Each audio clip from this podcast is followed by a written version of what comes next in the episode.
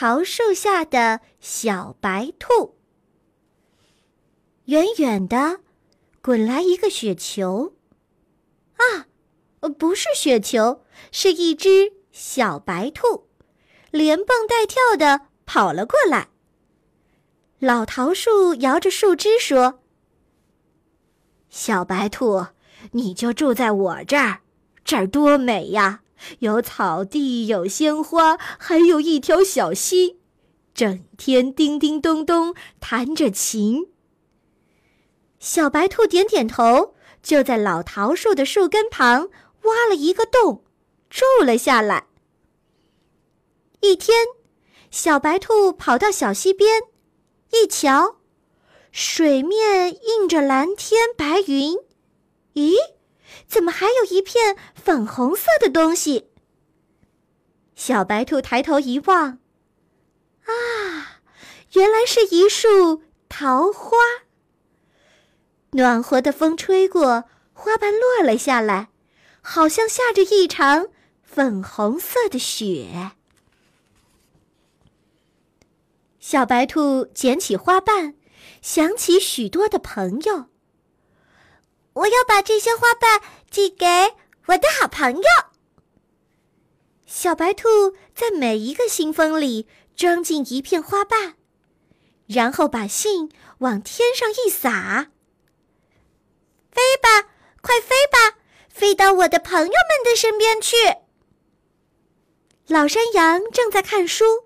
小白兔的信飞来了，老山羊拆开信封，一片花瓣轻轻地落在了他的书上。啊，这是一张书签呢！往后啊，我一翻开书就能看见这张漂亮的书签，真好啊！小猫望着天空，它在想心事。喵，明天就是我的生日了，我要打扮的漂漂亮亮的。要是有只好看的发夹，那该多美呀！这时，小白兔的信来了，那是一片花瓣。小猫乐得跳了起来，喵！这正是我想要的发夹，还是粉红色的呢。小松鼠坐在树枝上，听妈妈给他讲故事。小白兔来信了，小松鼠看见了那粉红色的花瓣，嚷着说：“呃，这是一把小扇子吗？呃，真好，呃，真好！妈妈，到了夏天，你给我讲故事的时候，我给你扇风。”小鸡们有了一顶太阳帽。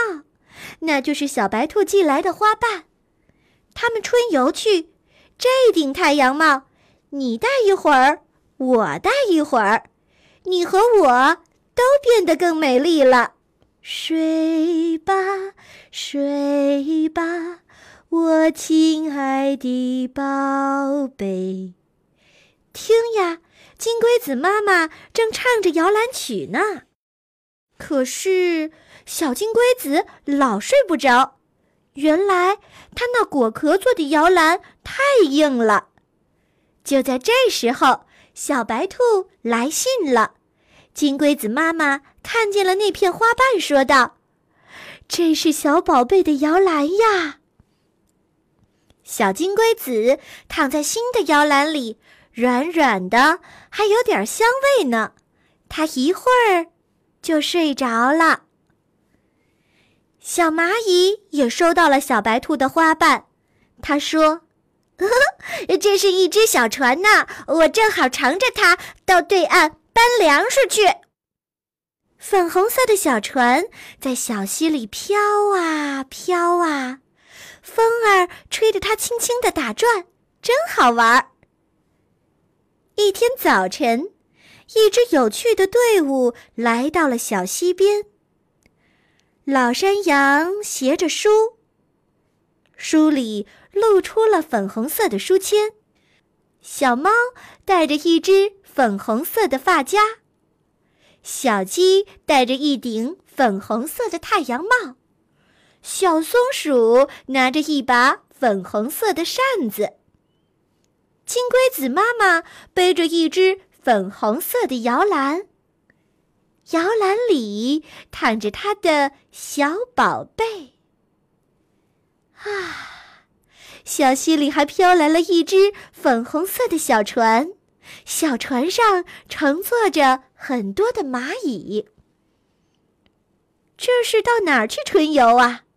他们说：“我们要去小白兔的家。”大家围着小白兔说道：“谢谢，谢谢你寄给我们的礼物。”小白兔笑了，说道：“哎呀，我给你们寄去的是桃花瓣儿啊！可是你们，哈哈，真逗。桃花？什么叫桃花？难道这不是书签吗？难道这不是小船吗？难道？”